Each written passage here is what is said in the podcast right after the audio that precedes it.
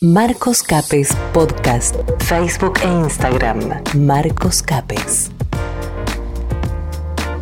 El placer de estar ahora en contacto con Ricardo Delgado. Él es bioestadístico y es uno de los investigadores y fundadores de, de este espacio de divulgación científica, que es la quinta columna. Ricardo, te saluda Marcos Capes. Bueno, también está Fernanda, aunque no la veas del otro lado. ¿Cómo estás?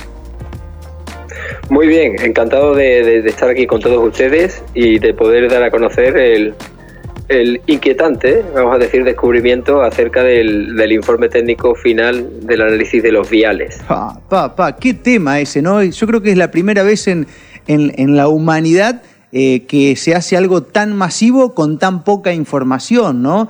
Eh, quiero que, me cuentes acerca de, esto, cómo ustedes este, fueron eh, quizás interiorizándose en el tema o qué fue lo que les despertó la curiosidad de, todo esto, ¿no? Y llegar hasta donde llegaron y después ya nos vamos metiendo de lleno en los resultados. Sí, bueno, pues eh, en primer lugar, como digo, agradecerte la oportunidad para hacer llegar ese mensaje tan vital a, muchas personas eh, ignorantes en el conocimiento de lo que estamos tratando y hacerlas partícipes de la verdadera realidad de lo que está ocurriendo, de lo que ocurrió y el propósito final además, que es lo que vamos a detallar. Eh, efectivamente, nosotros dudábamos de la versión oficial desde hace ya mucho tiempo. Pero, como bien decía el doctor Sevillano, el cual está formando tándem con mi propia persona en, el canal de investigación de la Quinta Columna, con más de 20.000 horas ya de misión y de investigación desde que llevamos en este fenómeno, eh, observamos un, un fenómeno particular en, el momento en que empezaran a inocular a la gente.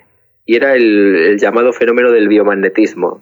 Entonces, a partir de ahí, una vez corroborado por decenas de miles y probablemente millones de vídeos en las redes, incluso familiares incluidos, eh, medición electromagnética medida en la zona de la inoculación con determinados aparatos, magnetómetros, como este, por ejemplo, aparte de las famosas cucharas y, e, e, imanes que se pegaban en la zona de la inoculación, eh, empezamos a sospechar de qué tipo de materiales o nanomateriales podían introducirse en una vacuna para generar este fenómeno magnético dentro del cuerpo. Y lanzamos una hipótesis inicialmente que era precisamente el grafeno. El grafeno, o concretamente algunos derivados de él, en contacto con el hidrógeno eh, molecular del agua, de que está presente dentro del organismo, pues adquiere propiedades magnéticas. Hay dos o tres particularidades exóticas de este material a partir de las cuales adquiere propiedades magnéticas dentro del cuerpo. Un magnetismo además exacerbado, que es lo que estábamos viendo y seguimos observando. Además, eh, también observamos un fenómeno de superconductividad, es decir, las personas inoculadas o mal llamadas vacunadas eh, presentaban una superconductividad importante aparte de desprender un fuerte campo electromagnético e incluso diferencias de potencial de corriente alterna, también medibles con un multímetro, con un aparato multímetro. Entonces, como digo, dimos con la hipótesis inicial de que podía ser el grafeno, puesto que además era el material de moda, había muchos indicios, puesto que cuando empezaban las campañas de inoculación, tanto de la gripe, y esto es muy importante, como de las supuestas vacunas COVID, en todas sus variantes, todas las compañías que están interrelacionadas con la producción y comercialización de grafeno, las grandes compañías que emiten en bolsa, subían en tendencias alcistas muy altas. Empezamos a ver además los vínculos que había entre directivos de AstraZeneca, directivos de la MER, de la Glaso y, e importantes compañías multinacionales farmacéuticas con eh, en la industria del grafeno, de la Grafenflachic en Europa, etcétera. Entonces tuvimos la oportunidad de acceder a un vial y lógicamente lo mandamos a analizar a los servicios públicos de la Universidad Pública de Almería, aquí en España. Allí nos atendió el doctor Campra, donde formuló inicialmente, allá por junio, un análisis preliminar donde había evidencias sólidas de derivados de grafeno en la muestra. Sin embargo, lo que hemos avanzado ahora es que no hemos analizado un solo vial, sino cuatro marcas distintas de varios A ver, ay, que no se nos, que no se nos cuelgue, por favor, Ricardo, que lo veníamos escuchando atentamente. A ver, Ricardo, porque te perdimos ahí. Estamos teniendo mala suerte hoy con, los invitados, ¿eh? se nos están quedando a mitad de camino. A ver si... Ahí, está, ahí está, Ricardo, ahí, te recuperamos, dale. Que me estaba contando que habían analizado ahora en esta oportunidad cuatro marcas distintas. Cuatro marcas distintas, AstraZeneca, Moderna, Pfizer y Janssen, que aquí en nuestro país y prácticamente en Europa digamos que son en todas las partes del mundo las más comerciales, eh, hablando. Y ante la sorpresa, que ya no es sorpresa como tal, el informe deja muy claro que la identidad del material con óxido de grafeno es inequívocamente concluyente. Es decir, esta metodología utilizada en esta ocasión se ha detallado un informe técnico final donde se demuestra la existencia en gotitas ¿eh? de determinados viales de una cantidad importante de óxido de grafeno, un derivado del grafeno introducido dentro de las vacunas. Entonces, esto está realizado con una técnica que se llama microraman de espectroscopia, que digamos la huella de identidad asociada además a la imagen del microscopio óptico y electrónico, por lo tanto no hay ningún tipo de dudas. Por eso dice concretamente la conclusión, identidad inequívoca del material con óxido de grafeno de forma concluyente. Y esto es inquietante, puesto que es un material extraordinariamente tóxico, que además es radiomodulable, y esto es muy importante también, y que además no está declarado en los recipientes de las propias corporaciones farmacéuticas, en la, supuesta política de transparencia. Entonces, ¿de qué estamos hablando? Estamos hablando de un delito contra la humanidad, intencionado y consciente. Ricardo, te quiero, te quiero preguntar, em, hay, hay algunas personas que no eh, sufren este magnetismo, eh, que, no, que no tienen, algunos que sí, de acá de la ciudad, que nos han enviado fotos y testimonios, y otros que no. Eh, ¿Esto se debe a qué cosa? Porque recién decías material radiomodulable. ¿Esto quiere decir que se modula de acuerdo a la frecuencia, que ese efecto lo podés tener eventualmente?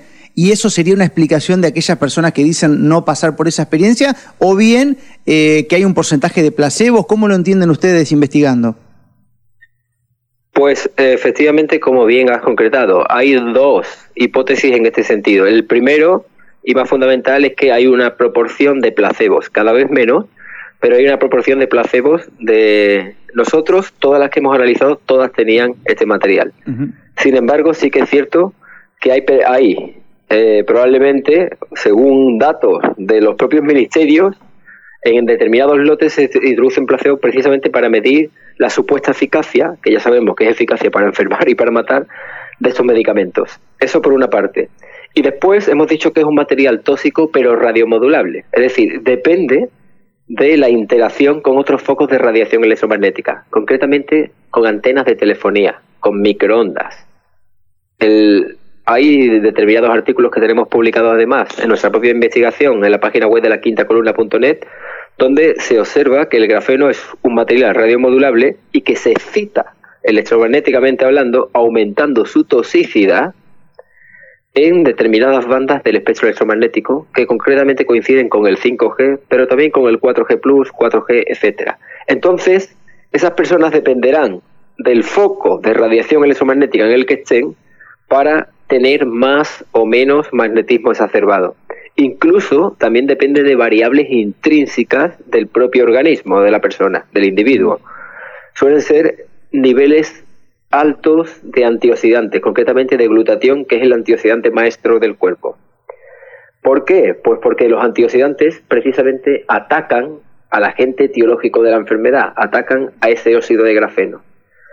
Y he dicho bien, atacan al agente etiológico de la enfermedad, puesto que cuando hemos estudiado la toxicidad del óxido de grafeno, nos damos cuenta de que genera trombos, que tiene un factor coagulante de la sangre, como consecuencia de trombos ictus, embolias, hemorragias cerebrales o en cualquier otra parte del cuerpo, infartos, eh, todo tipo de accidentes cardiovasculares en general, neurodegeneración.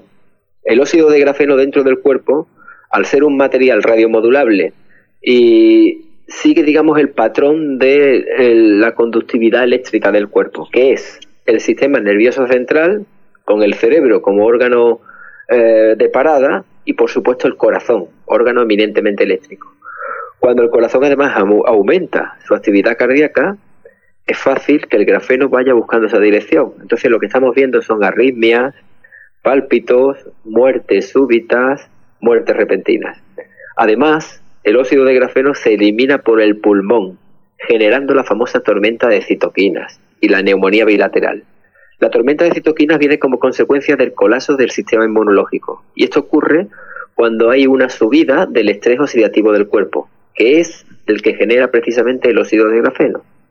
Por lo tanto, este descubrimiento no solo explica eh, lo que está ocurriendo en este momento, sino el origen de la enfermedad mal llamada COVID-19.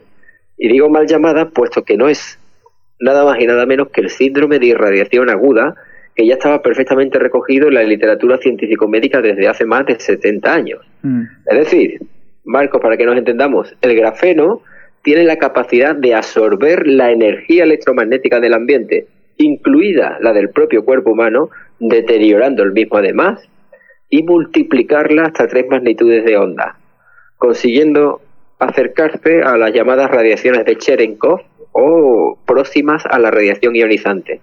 En este sentido, no decimos que las personas inoculadas contagian, puesto que no estamos hablando de un patógeno, aunque dentro del cuerpo los anticuerpos neutralizantes actúan frente a él con una malla de neutrófilos y el llamado efecto corona, mm. como si fuera realmente un patógeno, aunque los tiempos son muy distintos. ¿eh?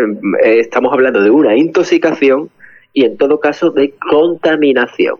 Ahora, por eso, Ricardo, y, claro, y el comienzo de todo esto, porque estamos entendiendo que el, grafeno podría, o según las investigaciones de ustedes, traer todos los síntomas corona que hoy tenemos. Y el comienzo, entonces, ¿cuándo fue? Porque la inoculación masiva empezó a ser hace ponerle un año, digamos pero ya hubo gente que tuvo esos síntomas antes de que se largue la vacunación masiva. ¿En dónde es que arrancó entonces la inducción a este, a este tipo de, síntomas, más allá de lo que provoca la tele, ¿no? que creo que también ha enfermado varios?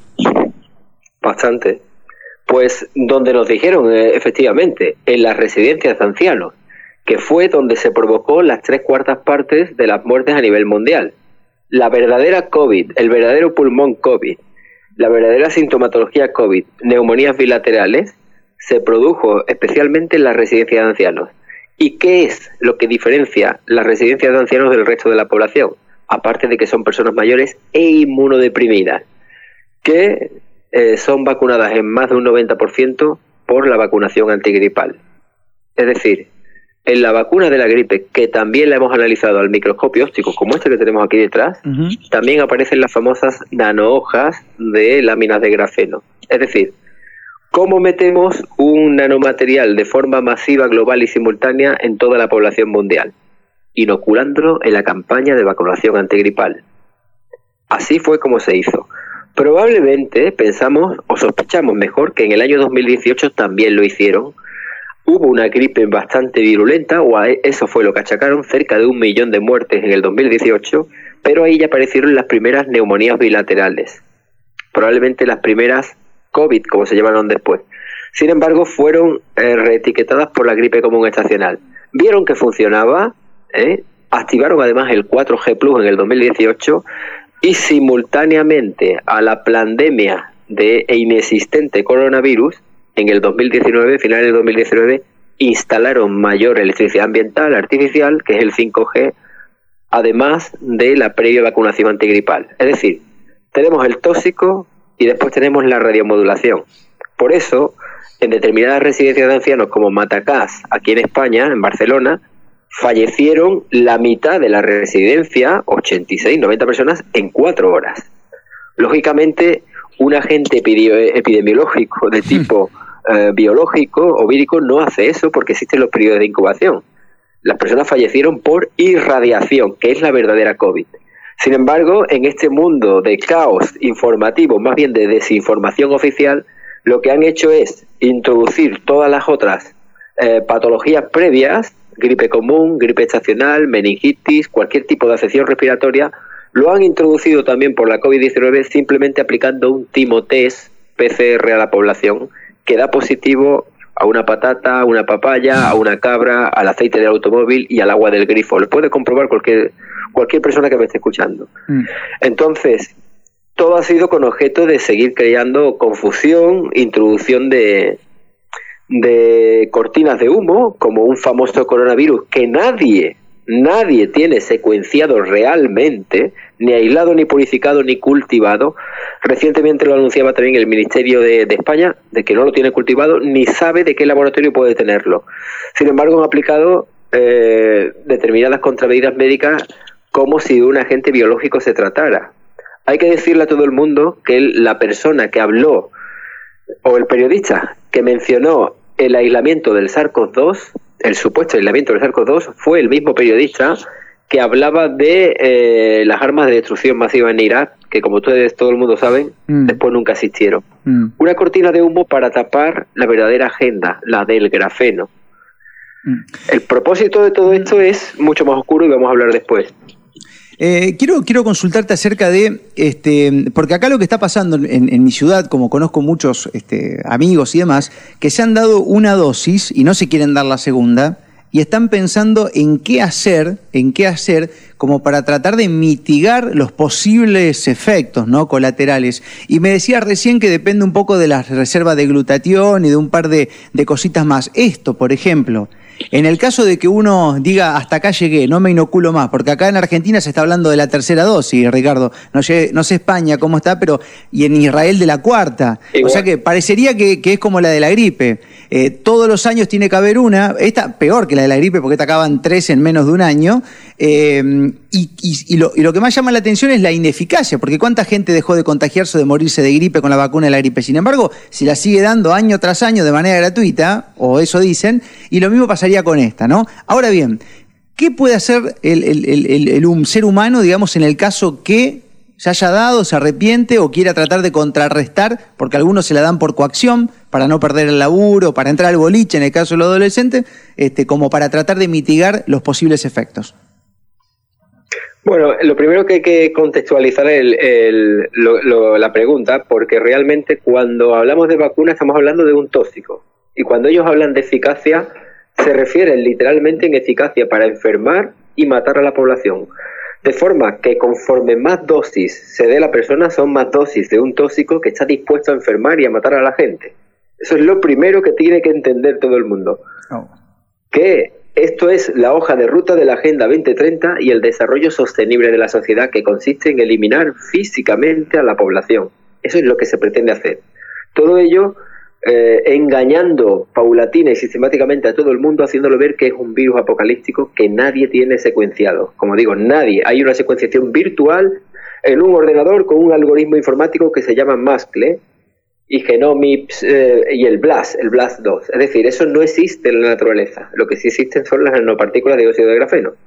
Empezando por ahí, como digo, cada dosis es un riesgo de perder la vida o de una muerte súbita, como desgraciadamente estamos viendo en nuestro entorno yo vengo ahora a hablar con un amigo, la mujer con 38 años ha tenido un trombo, igualmente tras esto que hacen llamar vacuna. Mm. Gente muy joven además, con infarto, ictus y el que no, como digo, muerte súbita o repentina, especialmente en los focos de radiación electromagnética por acumulamiento de la dosis de radiación. Entonces me preguntaba que cómo se pueden mitigar esos efectos. Por defecto, el organismo ya tiene una capacidad natural a través de una enzima que se llama mieloperosidasa, de neutralizar eh, y degradar precisamente el grafeno, los efectos del tóxico, como cualquier tóxico que introducimos en el organismo. Precisamente, eh, una vez que consiguen degradarlo, los anticuerpos que ellos llaman neutralizantes son los que el cuerpo desarrolla en función de la hemoglobulina, de la G y de la A, precisamente a, a la acción del propio tóxico. Entonces, lo que están haciendo es Conforme la persona degrada el tóxico, se le vuelve a meter una segunda dosis del veneno. Porque el objetivo, como vuelvo a decir, es enfermar hasta llegar a matar a toda la población.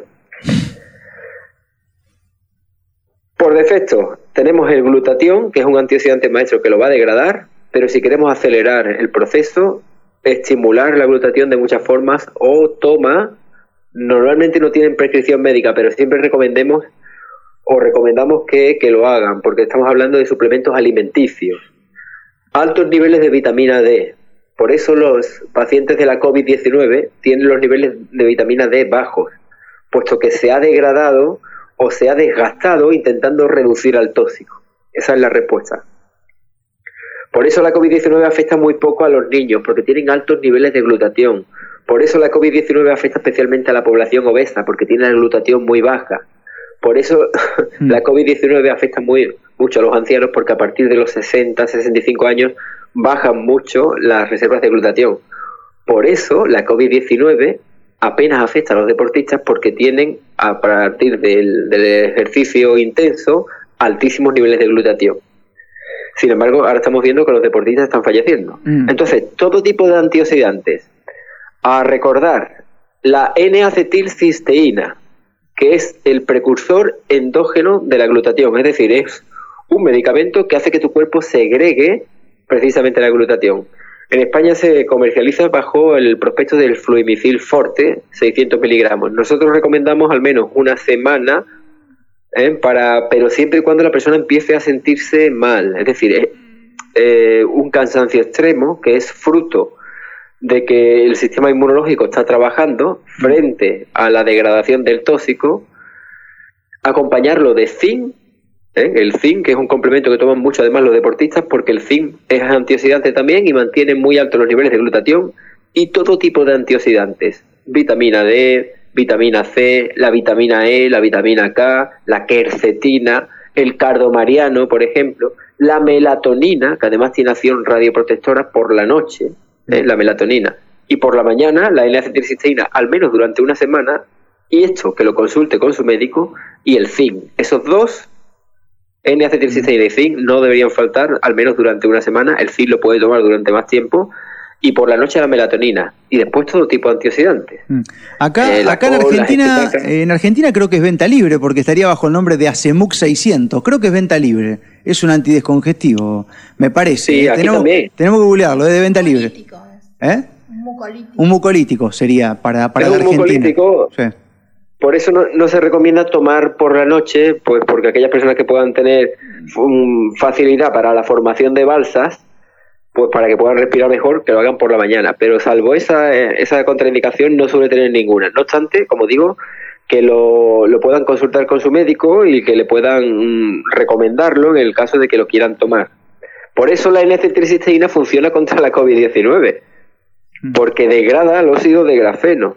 ¿eh? Lo estaban probando en algunos hospitales, veían que funcionaba y ahora quieren dar alguna explicación de tipo de la replicación viral, etcétera. No hay replicación viral, solo hay dosis, considerables dosis de óxido de grafeno. ¿Y qué, son esas nuevas variantes? ¿Son inventos mediáticos que suelen vender, que la Delta, la Delta Plus y, y todo este tipo de cosas que no sé cómo hacen para comprobarlo y cómo lo miden y cómo lo...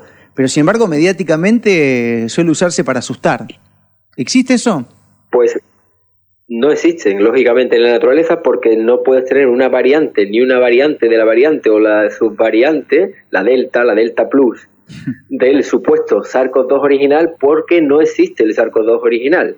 Lo vuelvo a repetir una y mil veces. Nada ni nadie, ninguna institución en el mundo del más alto rango científico y médico universitario facultativo, ni el CDC norteamericano, que es el Centro de Control de Prevención de Enfermedades, ni la FDA, ni los distintos ministerios de ningún país, ni de Uruguay, ni de Argentina, ni de España, nadie, ni de Irlanda, de hecho reconocen que no tienen evidencia científica del secuenciado, aislamiento y purificación del SARS-CoV-2. Es decir, no existe el SARS-CoV-2 en la naturaleza.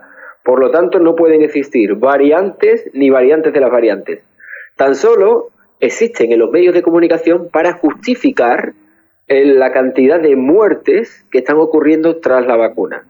Pregúntense ustedes simplemente por qué durante el primer año, cuando teníamos la supuesta pandemia de coronavirus, no apareció ninguna variante. Ellos hablaban de olas. Aquí íbamos por la quinta ya. Mm. La primera, la segunda, y además sabían perfectamente cuándo llegaban las olas con una precisión absoluta, porque es precisamente cuando aprietan el botoncito con el botoncito de la radiomodulación. Entonces, cuando empiezan a emitir las frecuencias de excitación del tóxico introducido en el cuerpo, pues saben perfectamente cuándo pueden provocar daño.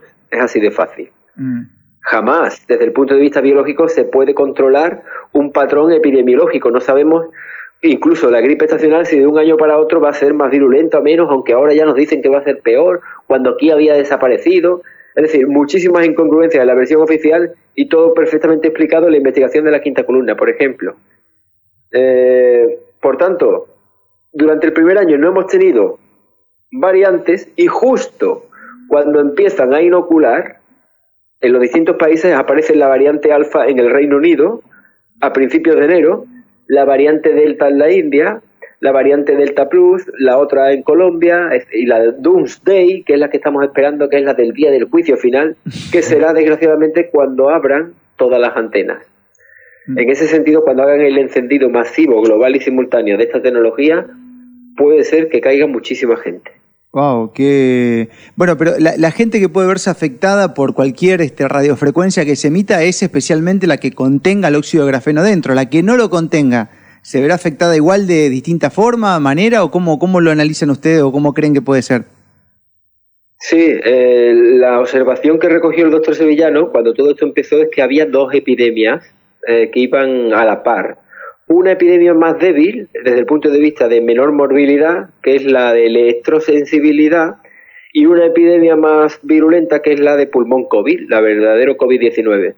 Esto quiere decir, y él se dio cuenta, que precisamente las personas que tenían la epidemia COVID grave eran las que estaban más cerca de los focos de radiación, de las antenas que había precisamente en su municipio, donde él eh, pues actúa como médico rural y la de electrosensibilidad estaba un poco más alejada de ese centro, de ese foco. Entonces, nosotros sospechamos que aquellas personas que no han sido inoculadas van a tener eh, un poco de gravedad, pero ni mucho menos la misma que aquellos que llevan la pólvora, la marca, tanto de las vacunas COVID como de la gripe. Ojo que la vacuna de la gripe con toda probabilidad lo han introducido también, porque de hecho así fue como lo hicieron. Y probablemente lo estén metiendo en todas partes porque ahora hay una obsesión por inocular cualquier cosa utilizando esta nanotecnología de óxido de grafeno. Estamos hablando no de vacunas, sino de nanotecnología aplicada a viales. Probablemente hemos analizado con este, como digo, al microscopio óptico y aparece compatibilidad con óxido de grafeno incluso en jeringuillas de, de la insulina, de colirios, etcétera. Para aquellas personas que presenten magnetismo y no se hayan inoculado nada, que no sea incluso suero fisiológico, porque están las patentes, Marcos. En las patentes del Ministerio de Industria, Comercio y Turismo de la web oficial del gobierno español aparecen soluciones inyectables con dispersión acuosa de óxido de grafeno para tratamientos de enfermedades de tipo corona, etcétera. Es decir, esto no se puede negar más y la gente tiene que ser consciente, aparte de que tenemos un informe que se puede utilizar de forma pericial, definitivo, con la evidencia del óxido de grafeno concluyente en las vacunas, un tóxico. Eh, a partir de este momento solo nos queda alertar y difundir la información a toda la población mundial, mm. para que no siga cayendo en el engaño. Quiero consultarte, Ricardo, ¿ustedes por las dudas no han analizado ningún vial eh, de los países de China, por ejemplo? Que acá se utiliza mucho y que nos acá, ayer me enviaban justamente una patente, que hay que ver si es real, yo tendría que comprobar eso, no soy bueno investigando, de la Sinopharm, que es una vacuna que acá se utiliza mucho y que se le está empezando a dar a los niños, Ricardo. Uno de los cuatro países nomás que se le está inoculando a los niños, Argentina es uno, con esa vacuna que dice ser virus atenuado, pero si no hay virus aislado, no sé qué tipo de virus atenuado es, en donde la patente figura el óxido de grafeno. En esa, no sé si ustedes las analizaron a, esa, esa vacuna. No hemos llegado por, por la trazabilidad que, podamos, que no podamos tener de ese tipo de viales porque en España no se comercializan. Pero hoy precisamente hacemos un programa con Radio Mirador del, eh, de Chile y allí hicimos una, una proposición a una universidad para que analicen esa vacuna y otra más. Creo que recordar que la otra sí era Pfizer y que busquen precisamente este material, el óxido de grafeno, utilizando la técnica microraman igualmente. Probablemente lo encuentren también, porque si genera fenómenos de magnetismo, como estamos viendo en todas las personas, pues pocos materiales o ninguno, salvo el óxido de grafeno, es el que genera esta, esta propiedad exótica dentro del cuerpo y que a partir de ahí ya debería haber separado todo tipo de inoculación. Mm. El propósito de esto es, vamos a hablar ahora si quieres. Dale, vamos al grano, a ver, ¿cuál es el propósito que ustedes entienden Em, de por qué se hace lo que se hace. Yo, yo puedo darte mi hipótesis de antemano, pero creo que vamos a ir por lo mismo, Ricardo. Si yo, si, yo analizo y pienso que hoy el tipo que es el mayor financista de la OMS, que al mismo tiempo tiene Gavi, la Alianza Mundial de Vacunas, y que hace 10 años que viene pronosticando una pandemia, y que hace 10 años que tiene como sueño húmedo vacunar a todo el planeta, este, que es el señor Bill Gates, que en su conferencia TED dijo que gracias a la inoculación iba a disminuir un 15% de la población mundial, me parece que está claro el destino de todo esto, ¿no? Está claro que una primera parte del plan es barrer a gran parte de la población, especialmente a la población adulta, de forma que la memoria de este tipo de discursos pues quede en el olvido, porque ellos tienen la capacidad de manipular la historia, ¿eh? como han hecho muchas veces con a lo largo de, y tendido de todo el planeta además. Eh, introduciendo además determinado tipo de ideologías y confundiendo o llevando a la población por discursos y debates que no están en la sociedad, pero que ellos sí que implementan a través de organizaciones como la Open Society, mm. de George Soros, etcétera.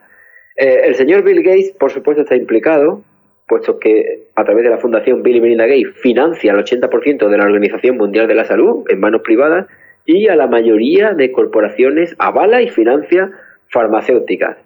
No obstante, por encima de él probablemente haya dinastías eh, o familias dinásticas como la familia Rothschild, el Rockefeller, la Fundación Rockefeller también, que están implicados en el mismo, en el mismo propósito. Nosotros pensamos que una gran parte es barrer a la población, pero que la COVID-19, o lo que han hecho llamar la COVID-19, que es el síndrome de irradiación aguda, tan solo es el efecto colateral del propósito final. Y el propósito final precisamente es la neuroestimulación o la alteración conductual humana rompiendo la sinapsis neuronal. Esto que puede parecer a chino, utilizando estos tecnicismos, vamos a explicarlo de una forma sencilla. Eh, la nanociencia y la biotecnología, especialmente aquí en España, tiene eh, altos exponentes como el señor Rafael Juste, un neurocientífico, como eh, Carolina Aguilar, que es directora de InBrain Neuroelectronics, el señor Elon Musk, que precisamente estuvo aquí y soltó una eh, tira de millones de euros precisamente para financiar ambos proyectos, esta nanociencia ha avanzado muchísimo a espaldas de la sociedad civil. Lo que se pretende probablemente es inyectar estas nanopartículas de óxido de grafeno porque viajan, precisamente como hemos dicho, al cerebro, atraviesan fácilmente la barrera hematoencefálica también fueron introducidos en mascarillas y en los test PCR, de forma que todo veíamos que iba directamente a la nariz, pues muy cerca del cerebro, ¿verdad? Cuando las nanopartículas de óxido de grafeno tienen un tamaño de menos de 100 nanómetros, atraviesan fácilmente, como digo, esa barrera hematoencefálica y se instala en nuestras neuronas. Esto es ciencia, no es ningún discurso mm. de ciencia ficción. Es decir, a las neuronas les viene muy cómodo y afín este grafeno, este óxido de grafeno y el óxido de grafeno reducido, que es una variedad. Una vez que están en las neuronas, lo que hace es, por una parte, recoger los efectos electrofisiológicos neuronales, es decir, los impulsos eléctricos, y además puede el grafeno, actuando como nanobiosensor, enviarlos hacia un servidor. Aquí entra también la inteligencia artificial del señor Elon Musk, ¿vale? Vamos a, parcelarlo y que la gente no se asuste mucho porque no es ciencia ficción, mm. desgraciadamente es ciencia. Y por otra parte, se pueden emitir señales de microondas, es decir, de forma remota e inalámbrica. Por eso las antenitas se fueron poniendo a la par de la pandemia, aunque todo se paró, nunca se paró de poner antenas, millones de antenas por toda parte del mundo, de forma que estas antenas van a emitir determinadas frecuencias de microondas consiguiendo romper lo que se llama la sinapsis neuronal. Y esto quiere decir que se puede alterar conductualmente a la población, hacerla más maleable, hacerla más dócil, más conductible.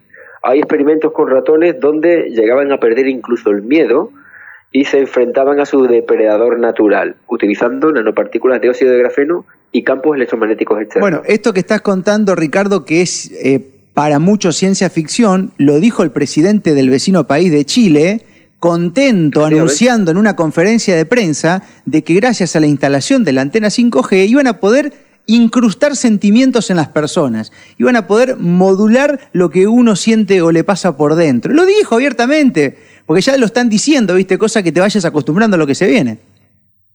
Efectivamente, el señor Sebastián Piñeira, hemos puesto ese vídeo muchas veces, eh, hablaba prácticamente como un comercial de lámparas vendiendo el 5G. El 5G. Entonces, lo primero que se tiene que preguntar a aquella población llana y sencilla, en este sentido, ¿qué hace un presidente de gobierno en Chile hablando o vendiendo el 5G? ¿eh? Pero también lo hizo el primer ministro Boris Johnson en Reino Unido, hablando de la inteligencia artificial y de los interfaces de grafeno. Y también lo hizo nuestro presidente Sánchez de forma irónica cuando decía que un virus chino que nos van a inyectar y que con el 5G nos iban a controlar. ¿Y por qué hablaba él de inyectar nada, ningún virus, si realmente no se transmite por el aire el supuesto SARS-CoV-2? Es decir, eh, de forma irónica, o algunos de forma explícita, como Boris Johnson y Sebastián Piñeira, presidente de Chile, nos han dicho exactamente cuál es la intencionalidad. Incluso se ha firmado la ley de neuroderechos en Chile y en otros países del mundo también el anteproyecto de ley en España de la ley Minority Report. Es decir, ¿cómo es posible que en este ambiente de supuesta pandemia se esté firmando leyes no solo de la eutanasia y el aborto, porque todo es destruir, sino también de neuroderechos? ¿Acaso nuestros, nuestros, nuestras neuronas están en peligro? Pues efectivamente, todas aquellas personas que han sido inoculadas ahora mismo pueden ser estando de alguna forma alterado, alteradas sus conductas respecto a las frecuencias que se le puedan emitir. De hecho, hay un experimento muy interesante que están haciendo aquí en España un grupo de psicólogos que pronto se pronunciarán para darse cuenta que las personas inoculadas tienen mayor facilidad para dejarse llevar. Han perdido fácilmente el miedo, como esos ratones hacia el gato, su depredador natural, a la hora de inyectarse una y otra y otra cuando están viendo incluso que sus familiares están perdiendo la vida, mm. los están induciendo a una muerte inconsciente voluntaria, una especie de eutanasia voluntaria o están enfermando gravemente, como digo, en su entorno, en la población, ¿eh? porque todo el mundo tiene ya, afortunadamente, la muerte va a servir para abrir muchas mentes. Mm. Bueno, eso está, está inclusive, Ricardo, medido en distintos países. Yo miraba encuestas en los Estados Unidos en donde el 59% de las personas inoculadas son las que más utilizan el gel, los tapabocas que no se lo quitan nunca. Es decir, a viceversa de lo que pasó en la historia de la humanidad, cuando uno se protege sale un poco más liviano a la calle, ¿no? En este caso pasa lo contrario. Vemos que lo que más miedo tienen los que van por la tercera dosis son los que más continúan en ese comportamiento de bastante histeria social, ¿no? Sí, bueno, los que van, los que sobreviven, mejor dicho, a la segunda dosis y se han puesto la tercera.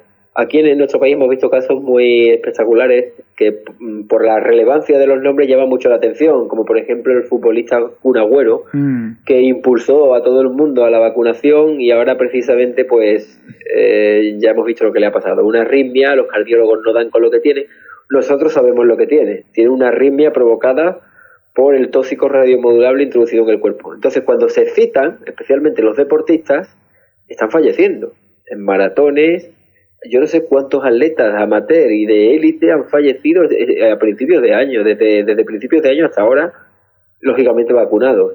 Esto es muy preocupante porque la gente está perdiendo la vida y hay que decirles por qué.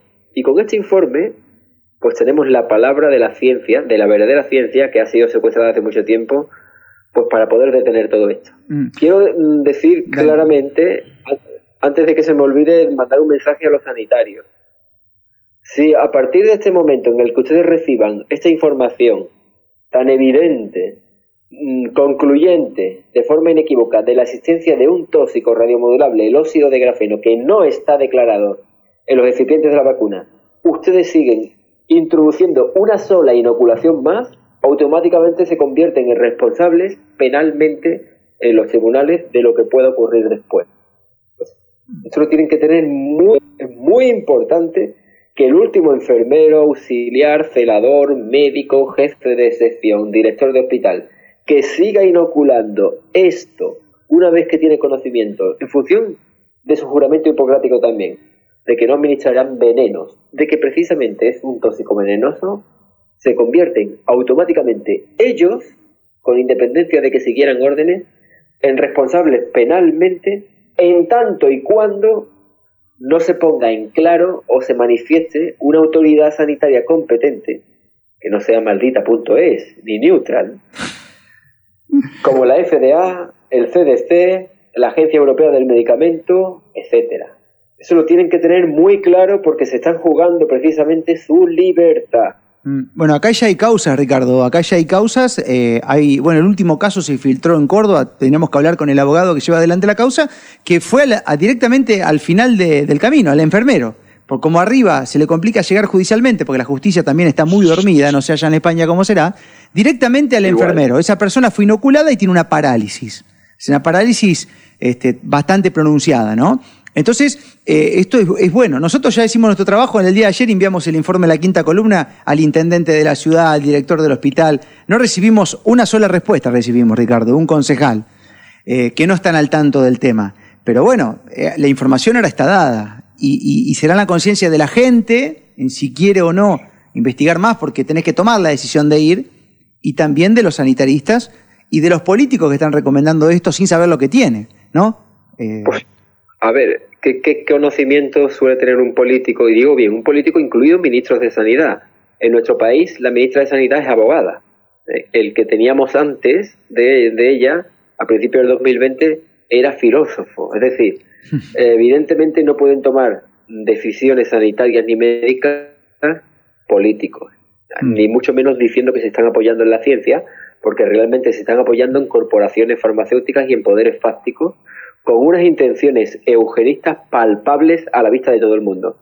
Entonces, el mensaje de los sanitarios es muy importante. Yo hoy he mandado al menos 1.500 correos electrónicos y he insto a toda persona que nos esté escuchando en este momento a que desde la página web de la quinta columna, www.laquintacolumna.net, nada más abrirla, en la cabecera van a encontrar tres archivos para descargar uno es el informe técnico final con la detección de grafeno en las vacunas.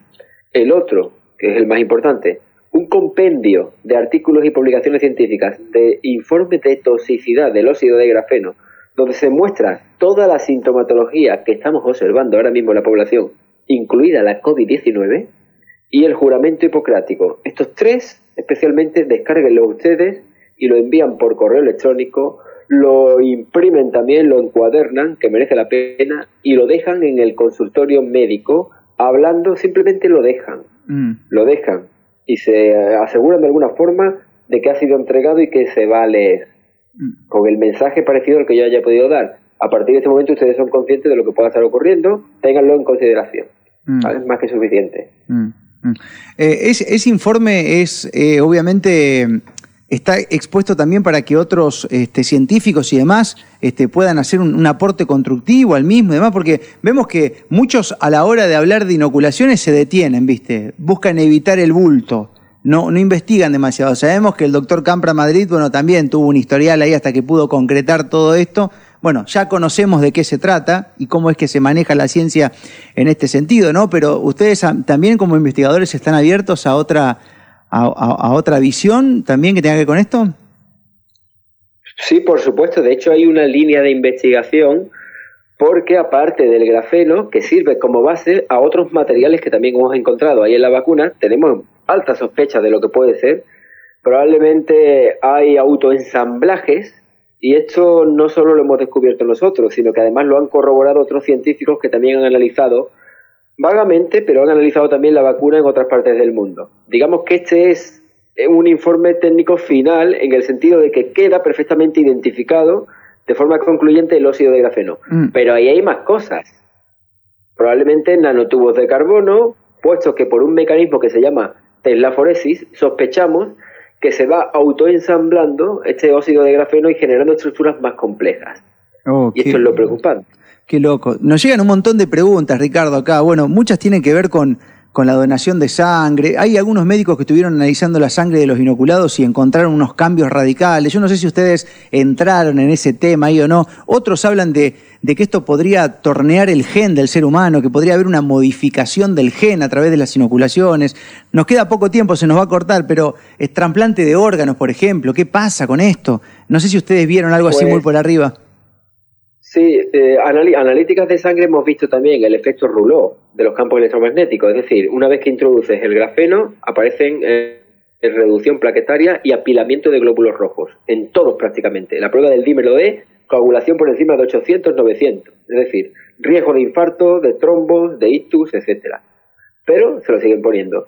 Y después eh, has hablado también de, la sangre y de algo más. Donación de órganos, eh, ¿qué, onda con eso? Eh, digamos, es, es, si hay algo, y no sé qué otra cosa más te dije, bueno, ya me olvidé. Es probable que, es probable que si la persona está intoxicada, los órganos que vayan a donar que estén intoxicados también. Entonces, esto es muy preocupante.